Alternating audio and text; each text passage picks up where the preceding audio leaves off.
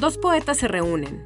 Uno, estadounidense, es el legendario fundador de la revista Language. El otro, chileno, es el autor de una obra importante, breve e inclasificable. Enrique Winter escribe la crónica de lo que ocurrió cuando Charles conoció a Diego. Tuve la ocasión en Nueva York de conocer a Charles Bernstein, uno de los poetas más relevantes e influyentes de actuales. Vivió más de 40 años investigando esos bordes del lenguaje, las posibilidades de encontrar en las palabras mismas un mundo, más que buscarlo afuera, ¿no? en, la, en, directa. Y tuve la, la oportunidad de traducir por primera vez en cualquier idioma eh, poemas de todos sus libros.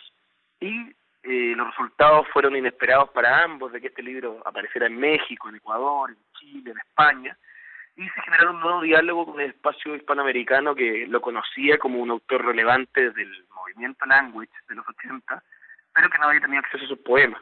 Y por este mismo proyecto pude traerlo a Chile un año después, y estando acá pensé que sería explosivo un encuentro con Diego Maqueira, tal vez el más delirante de los poetas chilenos, y el único épico, y que además tiene cosas muy distintas a Charles en cuanto a una persona que no sale de su casa, que no tiene ni siquiera correo electrónico, y sentí que algo podía suceder. Además, Diego habla inglés, vivió en Nueva York, y justamente a raíz de esas cosas aparecieron muchísimas anécdotas de un encuentro que me pareció alucinante, y que tuve la suerte de grabarlo, y desde ahí generar este artículo, ¿no? Un artículo que a mí me hizo reír mucho, eh, que desde un comienzo, cuando Diego llega, cuando Charles entra a la casa, Diego le tira una broma, Charles otra, y parecían amigos desde siempre. Diego Maqueira como el adolescente eterno de pelo largo, y Benson como el profesor de gafas, más serio aparentemente.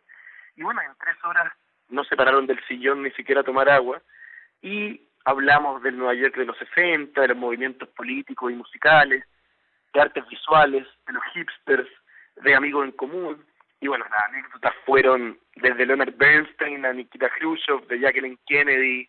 Maqueira por muchos momentos tomó un rol de entrevistador, lo que le dio un, dinamismo muy espontáneo a la conversación. Y salieron muchas recomendaciones. Uno lee el artículo, escucha lo que dicen y dan ganas de partir corriendo a, a conocer los músicos o los escritores de los cuales hablan y analizan.